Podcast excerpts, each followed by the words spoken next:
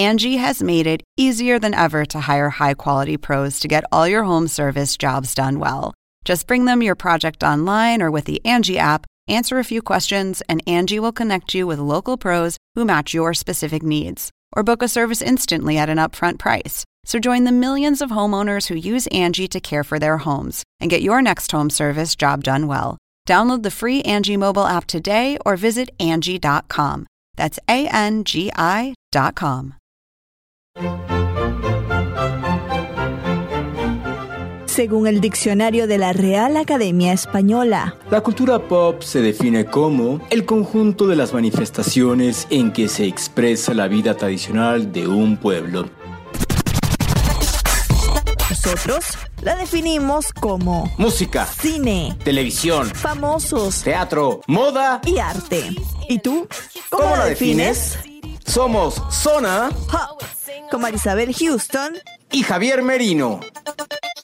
Estamos en el inicio del mes de la herencia hispana en Estados Unidos y es por eso que el episodio del día de hoy lo vamos a dedicar a uno de los empresarios y visionarios de la música latina acá en Estados Unidos y por qué no a nivel global. Su nombre es Lex Borrero y junto a Tiny, ese productor que lo hemos escuchado en infinidad de canciones de J Balvin, Bad Bunny, etc. Ellos dos fundaron una compañía que se llama Neon 16 o Neon 16 en inglés y precisamente el episodio de este viernes de Zona Pop CNN se lo vamos a dedicar a Lex Borrero en una entrevista que tuvimos ya hace algunos meses pero que hemos decidido rescatar para rendirle tributo a nuestros personajes hispanos, a nuestros personajes latinos acá en Estados Unidos. Yo soy Marisabel Houston desde Atlanta. Mi cuenta en Twitter es arroba HoustonCNN. Mi cuenta en Instagram es arroba Marisabel Houston. La de Javier es arroba Javito73. Y en Instagram, no, esa es la de Instagram, Javito73. Y en Twitter es arroba MerinoCNN. Javier está celebrando las eh, fiestas patrias de México y por eso no lo van a escuchar en este episodio, pero ya estará de regreso para el próximo. Como les dije al inicio, se, en Estados Unidos estamos ya celebrando el mes de la herencia hispana, que es desde el 15 de septiembre hasta el 15 de octubre y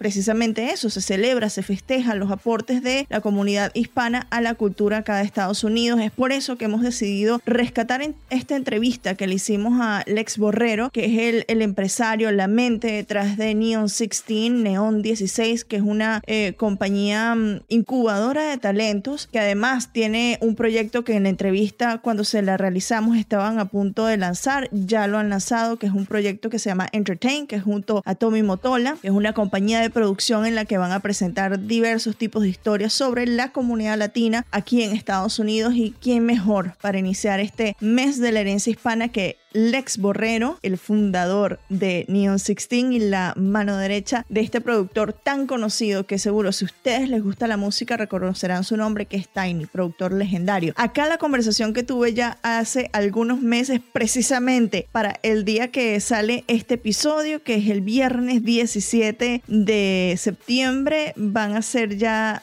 seis meses desde que conversamos con Lex Borrero en esa oportunidad. Acá nuestra conversación, disfrútenla. Es un placer tenerte acá. Eres una persona dentro de la industria de la música que muchos admiramos y que estás logrando cosas muy, muy cool para la cultura. Gracias, gracias. Es un honor y un placer poder tener la- las oportunidades que he tenido para hacer todos estos sueños y, y seguir rompiendo las paredes para, para la cultura latina. Bueno, quiero comenzar con algo que haciendo investigación previa vi este artículo. En realidad tuve un paywall, entonces no pude leerlo completo, pero decía que tú antes de ser ejecutivo dormías en las calles de Nueva York, ¿no? Eh, y a mí me impactó mucho eso porque dije, wow, fíjate lo que es la, la constancia y el sueño y la superación que de allí, de estar durmiendo en las calles de Nueva York, ahora pasaste a estar en, en number one fast company for uh, entertainment, ¿no? O sea, cuéntame cómo fue ese periodo. Quiero iniciar allí porque creo que mucha gente se puede sentir identificada. Mira, para mí el, el negocio de la música fue algo que no, yo, yo no fui un niño que crecí queriendo estar en el negocio de la música. O sea, yo de verdad sí, siempre quise ser arquitecto. Me encanta la creación de las cosas. Pero como, como nos pasa a todos en la vida, la vida me, movió algunas cosas y llegué al negocio de la música. Y estaba en un punto donde me acababa de graduar de high school.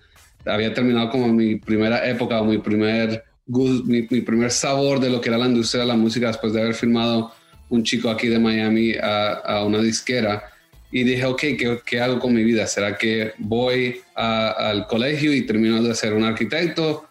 ¿O, me tiro a, tratar de ver qué es esta cosa que se llama el negocio de la música? Y en ese momento, como te digo, como es la vida, um, había una revista americana de, hip hop que se llamaba Double XL y ellos sacaron una edición que se llama Scratch Magazine solo para productores e ingenieros. Y yo abro la, revista, me acuerdo como si fuera ayer, en, en, un, en, una tienda de libros, abro la revista y la primera página tenía un artículo muy pequeño de una competencia de producción en Nueva York yo fui, llamé, saqué mi, le mandé mis producciones a, a, la compañía con un CD que uno tenía que mandar en el correo porque no estamos en la época del internet como estamos ahora. Y en ese punto decidí, sabes que me voy a ir a Nueva York a tratar de ser parte de esta competición. Llegué a Nueva York, la, la, la, competición era parte de una conferencia de música como hacían antes y eran tres días. Entonces yo llegué donde la organizadora, le dije, ¿dónde está la lista de la gente que va a competir? Había una lista de productores, yo no estaba en esa lista, le dije, por favor, déjame competir, yo vine desde Miami, la muchacha me dijo, no, y, y estás tan annoying que si no te, si no te vas uh, y, y, me dejas en paz, te voy a sacar de toda la conferencia. Entonces, imagínate, yo vi toda la conferencia, llegó el domingo, ella llama a todos los, lo, la gente que va a competir y sigue llamando un nombre y la persona no llegó. Yo estaba en el segundo piso del Park Central Hotel, de, donde era la conferencia, y yo bajé, pero corriendo, tipo flash. Le llegué, por favor, please, please, please. Bueno, me dejó y yo terminé ganando la competición. Um, y me acuerdo como si fuera ayer, porque ese día, apenas yo gané, lo primero que yo hice fue que me arrodillé y empecé como a, que, a decirle gracias a Dios. Y, y ese momento era tan épico para mí porque impactó a la gente que estaba ahí viendo eso. O sea, todo el mundo vinieron donde mí como que, wow, o sea, que tú en vez de celebrar y, y sacar el ego, te has tirado en tus rodillas a, a, agradecerle a Dios que habías ganado. Pero fue una de esas oportunidades. Y para hacerte como la historia larga, corta, eso me llevó a trabajar con una persona de la industria en el estudio esa noche. Y yo siempre he sido muy intenso cuando quiero algo porque pienso que, que si no lo puedo hacer mejor, um, yo puedo ver cómo lo hago. Entonces siempre tengo una solución para el problema. Por eso es que no me restricto a decir que no podemos hacer algo um, en, en, nuestro negocio. Y esa persona, yo le dije, por favor, por favor, déjame trabajar para ti. Y él me dijo, mira, la industria de la música no trabaja así. Pero si tú puedes llegar a, a Nueva York, yo te doy un, un internship. Entonces yo cogí, en ese tiempo me fui para Miami, uh, estaba trabajando en el call center de Expedia, y, y, usaba todo mi dinero para hacer, hacer viajes y me terminé yendo a Nueva York y en ese proceso um, se me acabó el dinero y terminé durmiendo en las calles de Nueva York, durmiendo en el Six Train, uh, levantándome uh, meado porque tú sabes, la gente son como y, y hacen cosas que no deberían hacer, pero me levantaba con la camisa toda mojada, me tenía que bañar en, en, en, baños regulares, no duchas, sino baños que tenían un drain con una con un vaso y, y echarme el agua y, y finalmente um, duré en ese proceso hasta que, el, o sea, la semana que ya me iba a devolver a Miami porque después de un año de pasar la dura, de dormir en, en basements, en toda clase de cosas, en iglesias. Um, esa semana se me abrió una oportunidad y pude vender mi primera producción y, y, tener mi primer trabajo en la industria de la música. Bueno, y fast forward hasta ahora, ¿no? Con eh, Neon 16. Eh, ¿Cómo fue la creación de, de esta compañía junto a Tiny? Porque bueno, fue en el 2019 que nació, hace apenas dos años y en dos años lo rápido que han logrado escalar, ¿no? Sí, mira, la, mi trayectoria en la industria de la música me ha enseñado a hacer de todo. O sea, he, podido tener mucho éxito y muchos bajos igual pero en el proceso pude experimentar todas las diferentes partes de la industria. Entonces, yo cuando, yo aunque crecí en Miami, viví en Nueva York, en Londres, en Los Ángeles y terminé viviendo en Toronto los tres años antes de llegar a Miami otra vez. Y llegué a Miami con una mentalidad de, sabes que ya, ya estoy en un lugar donde quiero medio retirarme, quiero relajarme, hacer mis cosas que, que me gustan, pero más que todo no trabajar así como en el nivel de intensidad que uno lleva llevando un negocio. Y como es la vida, te encanta decirle que, es el jefe, uh, me puso a Tiny como vecino. Entonces Tiny termina siendo mi vecino y yo, yo lo había conocido antes y un día estaba cogiendo mi correo y lo veo. Y en el edificio donde vivíamos son elevadores privados, entonces si, si la persona no es tu vecina, no, nunca lo vas a ver. Bueno, termino viendo a Tiny hablando todo el tiempo, él termina viniendo a mi casa. Como ven atrás, yo colecciono arte y he estado siempre en el mundo de la arte, en el mundo de, de, de, de, los zapatos, de los relojes.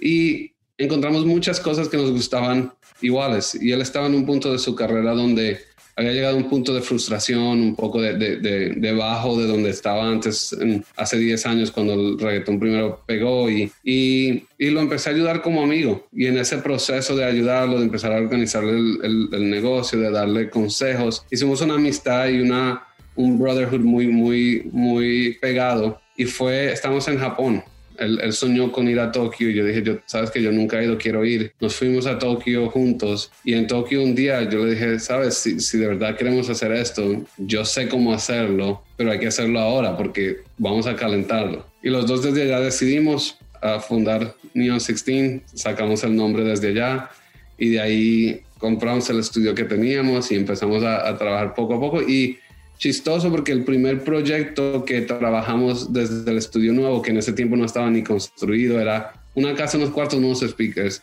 Um, fue el de, el de Caliucci y esa es su primera vez viniendo a, colaborar con cualquier otra persona porque ella trabaja muy exclusiva con su grupo y mira, ahora dos años... Telepatía. Telepatía es un, palazo que está cambiando. ¿Esa fue la, canción que ustedes trabajaron? ¿Telepatía? wow.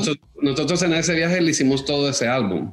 Wow. Y, esa fue una de las canciones que se hizo. Entonces, desde el principio uh, pudimos hacer algo bien especial y más que todo que cuando empecé a entrar a la industria de la música latina vi muchos problemas y vi muchas cosas que no me gustaban como humano, no solo como negocio, pero como humano, cómo se trataban a, los productores, cómo se hacían las cosas del, tipo de negocios. Y quise usar a Neon y quise usar a Tiny como ejemplo de lo que se podía hacer cuando tienes, trabajas bien duro, tienes una visión bien clara, pero más que todo tienes integridad en lo que haces. Entonces, poder tener el éxito que hemos tenido haciéndolo en nuestro camino y usando nuestra compañía como ejemplo de, una compañía de integridad, una compañía de, hacer negocios correctos, de tratar a todo el mundo con respeto. Uh, eso es la parte que me hace a mí más feliz, más que el éxito, el dinero y todo eso, es, poder haber sido un ejemplo de que sí se puede. Ah, el lema de ustedes a mí me fascina porque dice mucho que es fear nothing, impact everything, pero al mismo tiempo, o sea, no tenerle miedo a nada es, es como un reto para mucha gente porque si estás como empresario hay mucho miedo de muchas cosas, ¿no? ¿Cómo ustedes logran tener eh, este lema? Porque bueno, la industria musical sí le está yendo muy bien. Tú decías el, el reggaetón pues desde hace 10 años, pero desde despacito creo que cambió mucho la cosa porque se llegó a, niveles nunca antes esperados. ¿Por qué Fear Nothing? Siendo algo que es tan incierto como el negocio musical, ¿no? Porque una canción puede pegar o no puede pegar. Sabes, yo quiero empieza con el propósito pienso que la, la parte de, de, nuestra vida como humanos que nos da seguridad es cuando tú te sientes que lo que tú estás haciendo todos los días tiene un propósito mucho más allá de, de, de ser un negocio. Entonces, para mí, como, como líder de la compañía, es, eso. Yo, yo veo la compañía con propósito. Yo veo lo que hacemos con propósito mucho más allá de, tener éxito y de hacer dinero. Entonces, lo veo con un, un propósito de poder ayudar a la juventud, a poder ayudar a esos muchachos que vienen al estudio a trabajar y que terminamos firmando. O sea, muchos de ellos nunca se habían ido de los Estados Unidos, por ejemplo, nunca habían viajado. Hay tantas cosas que, que, que podemos usarlo, la música y lo, la, la, la, exposición que le estamos dando a estos muchachos para hacer algo que tenga mucho más propósito. Entonces, eso me da a mí mucha paz en tomar los riesgos, porque sé que lo que estoy haciendo tiene, tiene un, un propósito que va mucho más allá que si voy a ser exitoso. Y fuera de eso, pienso que tú llegas a un punto en esta industria y, en, tu carrera donde tú empiezas a ver qué bueno eres y tener esa confianza de decir, sabes que yo sé lo que estoy haciendo, eso también te ayuda mucho a no tenerle miedo y, querer impactar todo. Esa es la otra cosa que, pienso que ha sido mucho de, la fórmula de nuestro éxito, es que nosotros vemos lo que hacemos como arte Eh, nuestra misión es hacer el arte, la mejor arte posible. Si es exitosa, nada, eso ya es el público, ¿me entiendes? Eso no lo podemos dictar nosotros. No importa cuánto tiempo yo me quiera gastar en un estudio, no, no, no, no sé el resultado final.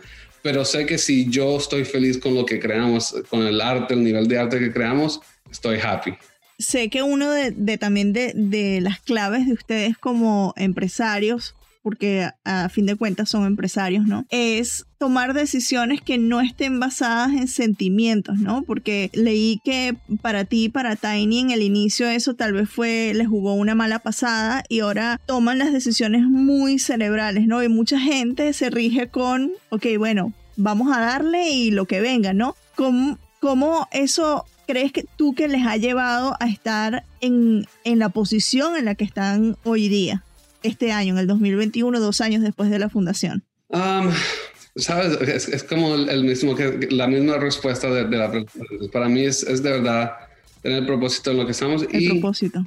y entender eso, tener una visión muy clara. ¿Sabes? Mi forma de manejar, yo le digo a la gente, yo puedo ser muy buen ejecutivo, muy buen manager, pero eso no quiere decir que sea buen ejecutivo y buen manager para todas las personas. Todo el mundo, claro. Um, porque tengo que entender la visión, tengo que entender el sueño de cada persona. Entonces nosotros con Tiny, eh, lo primero que hicimos fue, hicimos una nota en el iPhone juntos y pusimos nuestros sueños. Y todas esas, habían 12, 14 sueños.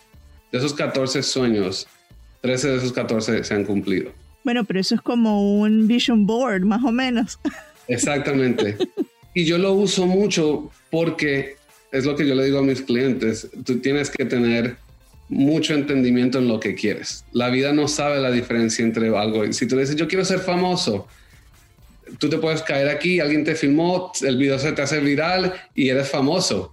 Pero entonces yo le digo, si, tú, quieres un Grammy, no me digas, yo quiero un Grammy. Yo quiero un Grammy por la mejor canción de pop el año 2020. Ser muy específicos, ¿no? Ser muy específico y aunque no, no, no te venga eso te ayuda a entender dónde está haciendo. Y te ayuda a que cuando la oportunidad te pase al frente, la sepas agarrar y mover eso para adelante. Entonces, para nosotros, todas las decisiones que hemos hecho es basado en eso. Es que tengo la visión muy, muy clara. Me encanta eso que digas porque yo justo, no sé si ahora con el fondo virtual que tengo acá, pero tengo en mi teléfono, tengo escrito los goals que yo quiero para mi podcast. Entonces lo tengo acá escrito en el teléfono y para mi carrera profesional y es algo que veo muy a seguir, entonces me encanta que hayas traído ese, ese punto porque entonces me valida que algo, algo estoy haciendo bien. Sí, mira, sirve, sirve. Es increíble, pero pero sirve porque uno, uno atrae esas cosas, uno atrae lo que, lo que tú piensas mucho, lo que entiendes mucho, lo atraes. Entonces yo cuando quiero algo lo, lo obsesiono, o sea, si así sea algo material, si yo quiero, no sé, una computadora y de pronto no estoy en la parte financiera para comprarme esa computadora, o sea, me la obsesiono voy a la tienda, pretendo cómo se la va a comprar, pregunto las preguntas, la veo en el internet, le salvo fotos, hasta que un día me llega la, la, computadora. Es increíble, sí, es increíble. Eh, bueno, hace poco, ya lo mencionábamos al inicio, Fast Company los nombró como la compañía musical más innovadora del año, a Neon 16. ¿Cómo recibieron ustedes esa noticia? Porque como ya hemos dicho, o sea, son dos años, pareciera que, que, es poco tiempo después de fundada, pero ya que ustedes lo tienen muy claro, imagino que fue emocionante, ¿no? O sea, es, nosotros sabíamos que nos habían seleccionado para estar parte de la, de la revista, pero no sabíamos que íbamos a ser la número uno. Y cuando nos llegó el email, o sea, para nosotros, yo ya me estaba gritando. Porque, tú sabes, especialmente porque fue un año donde hubo muchas otras compañías que yo pienso que hicieron cosas increíbles. O sea, estar encima de una compañía como Versus, ah, que cambió y formó esa, plataforma de, de Beyoncé, de Parkour. Ah, o sea, para mí es un súper, súper honor, un súper honor de, de, lo que habla, de lo que estamos haciendo.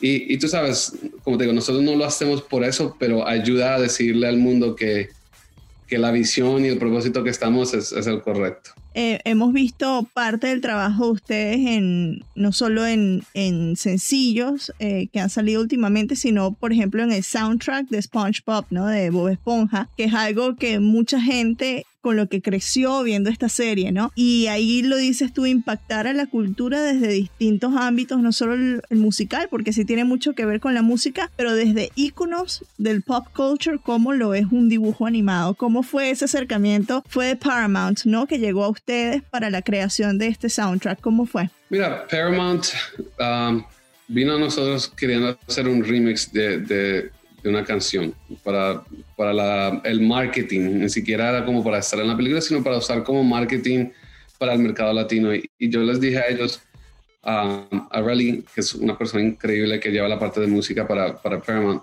le dije, mira, antes de hacer algo me gustaría ver la película. Entonces nosotros fuimos a Los Ángeles, vimos la película y cuando la vi dije, wow, esto tiene mucha referencia de, de cosas que me gustan a mí y pienso que hay un potencial mucho más grande y esto era antes de la cuarentena, era, o sea, acababa yo de llegar a, a, México para los Spotify Awards.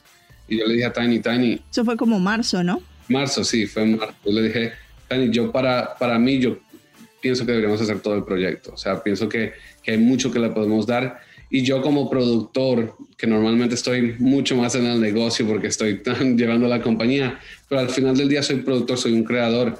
Uh, me gustó la idea, entonces yo llamé a ellos y, le dije a Relly, solo lo hacemos si me das todo el proyecto.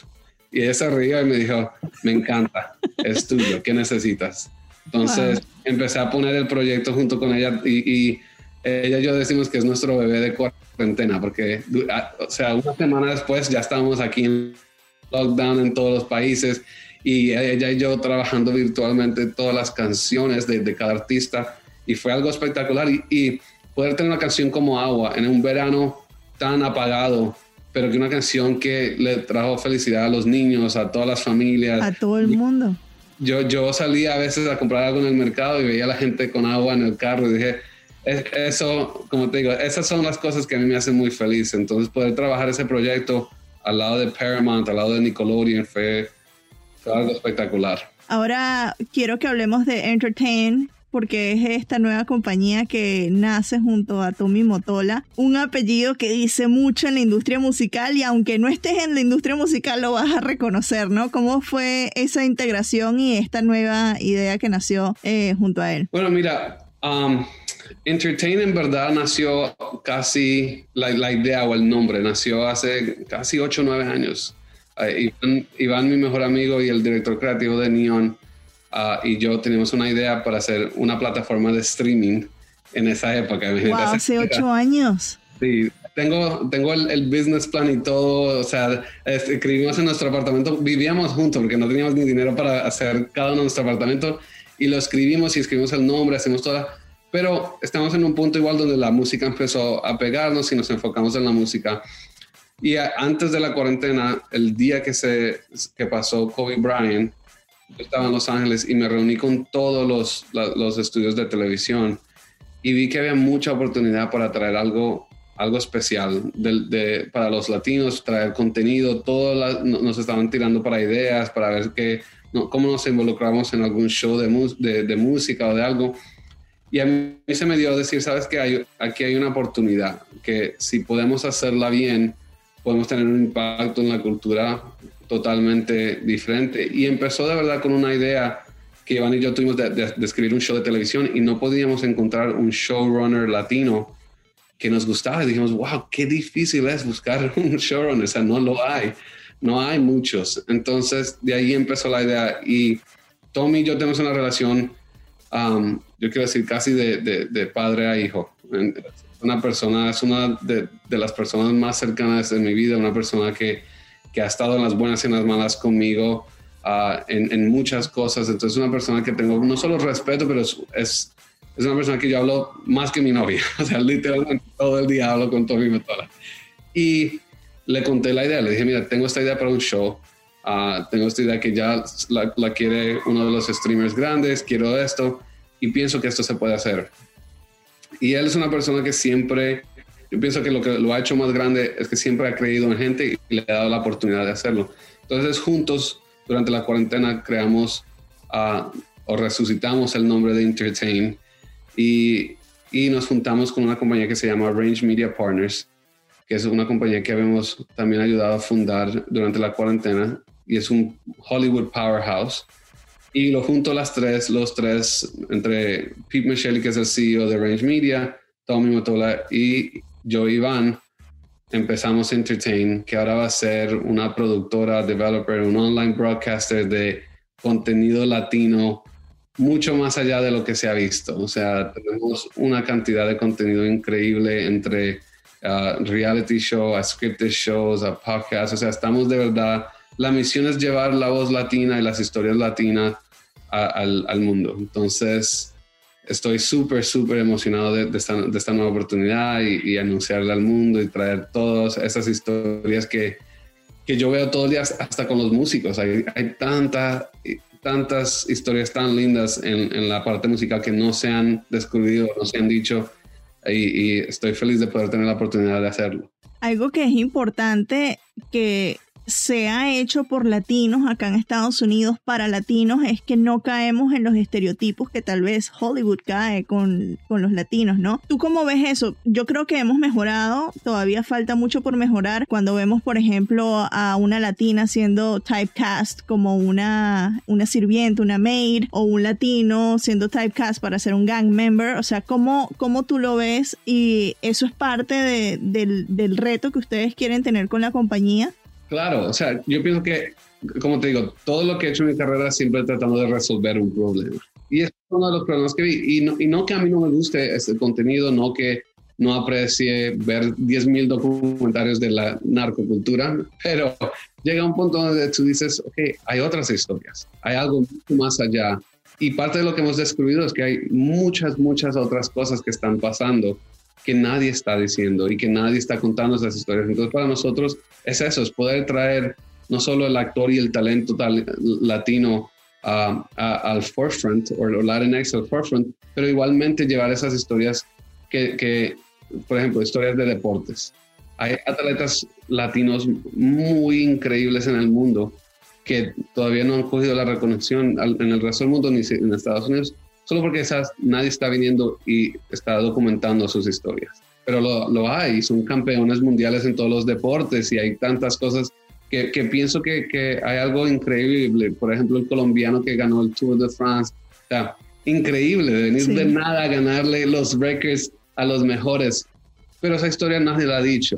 Uh -huh. Entonces pienso que hay algo súper, o, o, el astronauta que, que está parte del proyecto de Mars. O sea, hay tantas cosas increíbles que como comunidad y como cultura estamos haciendo que se pueden hacer para entretener al resto del mundo, igualmente respetando y representando nuestra cultura correctamente. Me encanta. Quiero que hablemos de las tendencias musicales. Hablé y publiqué este artículo sobre, mm, el, por ejemplo, lo que nos dice Spotify, que, que, van a ser tendencias, que vamos a ver muchas fusiones de género urbano con otros ritmos como regional mexicano. Tú como ejecutivo y productor, ¿cómo ves eso? O sea, ¿cómo ves al, al género urbano? Va todavía, obviamente, a seguir liderando charts, pero lo ves fusionándose con otros géneros como ha estado ocurriendo? Sí, sí, pienso que lo que le faltaba a la música latina era la exposición mundial uh -huh. para que la audiencia se educara del sonido mundial. Entonces, uh -huh. ahí es donde estaba el problema grande de la música latina la primera vez que hubo la explosión latina en Estados Unidos. Es que al final del día no había suficiente exposición al resto del mundo. Entonces, el mercado latino estaba educado en lo que tú le dabas, que era yo o quiero mi música latina tradicional, salsa, lo que sea, o quiero el reggaetón de fiesta que canto en mi boda o que canto en mi carro para perrear. Uh -huh. Pero hoy día el, el, la audiencia latina en Colombia, en México, en Argentina, en Ecuador, tienen acceso a Spotify, a Apple Music. Entonces están oyendo a Bad Bunny, a J Balvin y a Mark Anthony, pero están oyendo The Weeknd, Billie Eilish, Olivia. Entonces eso hace que la oportunidad para la música latina se abra mucho, porque entonces ahora el, la audiencia quiere más. Dice, ok, está bien, otro reggaetón, ya hay harto de esos. ¿Qué más me puedes dar? Y ahí es donde ha entrado Rosalía, ha entrado Caliucci, ha entrado lo nuevo de Selena, ha entrado uh, Bad Bunny, ha entrado Paloma Mami, ha entrado Setengana. O sea, se ha abierto el mundo a un punto donde el, la audiencia quiere oír mucho más y quiere, más que todo, saber mucho más del artista y no solo oír el, el single, que eso era lo que pasaba antes en la música latina. Y tú no conocías mucho de Wisin Yandel o mucho de alguien tú sabías su música, pero fuera de su vida personal, muy poco, fuera de su historia, muy poco, porque no, no había necesidad. Hoy día la audiencia quiere, quiere más. Entonces yo pienso que la música latina va a evolucionar a ser pop music. O sea, va a ser literalmente lo que ha pasado en la industria americana, donde hay un poquito para todo el mundo Así mismo va a pasar en la música latina. Sabes que el, otro día leí algo que dijo Adam Levine, el líder de Maroon 5, que las bandas eran un dying breed o una especie en peligro de extinción, algo así. Y bueno, vemos muchos artistas solistas, muchas colaboraciones. ¿Tú cómo ves las bandas? Porque sí, o sea, de, de, bandas así, por ejemplo, que estén haciendo algo ahorita, se me viene a la cabeza CNCO, ¿no? Pero ¿cómo las ves? O sea, ¿recibes muchas bandas o más que todo es solista ahora? No, es artista solista porque el problema es que tener una banda requiere no tener tanto ego. Mm. Y, hoy, día, como todo el mundo puede ser artista, entonces todo el mundo tiene el ego y la oportunidad para hacerlo. Claro. Pero pienso que igual, mira, la música siempre va en círculo. Ahí lo estamos viendo con Dua Lipa llevando el sonido de, Dance Music. Lo estás viendo con Machine Gun Kelly llevando el, la parte alternativa de rock. Otra, esto, el mundo siempre es musical. historia cíclica. Exacto, entonces llegaremos otra vez a ese punto, pero sí, lo vemos, o sea, muy poco, muy pocas bandas, muy poca gente queriendo ser parte de un grupo. Y de verdad que, que tampoco es fácil ser parte de cualquier grupo, trabajar creativamente con, con, dos, tres, cuatro artistas al mismo tiempo es... Imagínate lo que debe ser BTS, que son siete. Sí, sí, sí, no, pero imagínate. Y, y, todas esas bandas de, de Corea que son, hay unos que son 15, 20 artistas al mismo tiempo. No, no, no puedo. No es demasiada gente. Eh, sé que el tiempo se nos está acabando, pero te quería preguntar de TikTok. Ha sido, eh, ha impulsado artistas y ha hecho que sus canciones sean virales. ¿Cómo ustedes están viendo TikTok dentro de su estrategia? Ah, mira, es, parte de, creo que la estrategia de cualquier release, de cualquier disquera, solo por eso, porque tiene un formato donde las canciones se pueden viralizar y pueden coger calor sin tu hacer algo. El, problema es que, como todo, hay mucho. Entonces, a veces es como saber escoger la canción que de verdad va a tener ese momento en TikTok. Y hay veces canciones, canciones como Telepatía que nadie hubiera pensado que se hubiera rompido en TikTok, pero rompió en TikTok y ahora la llevó a ser la canción número uno. Entonces, es interesante lo que está pasando ahí. Nosotros tenemos un artista también que sacó una canción hace dos años y medio y hoy día la canción le está explotando en TikTok y es como que ahora qué hacemos como disquera, la canción ya ha estado afuera, nos toca volver a tratar de sacarla, es como es muy interesante lo que está pasando en, la industria hoy día y con TikTok especialmente. Hay que ponerle el ojo entonces a esa plataforma. Lex, te agradezco mucho el tiempo, el extenso tiempo que nos has dedicado para hablar de tu historia, eh, de Neon 16 y de el nuevo, nuevo entre comillas, porque ya dijiste que nació hace varios años, Entertain. Agradezco, como te dije, mucho que estés acá con nosotros. Gracias a ti, gracias por tenerme parte de tu podcast y y todo el éxito para ti.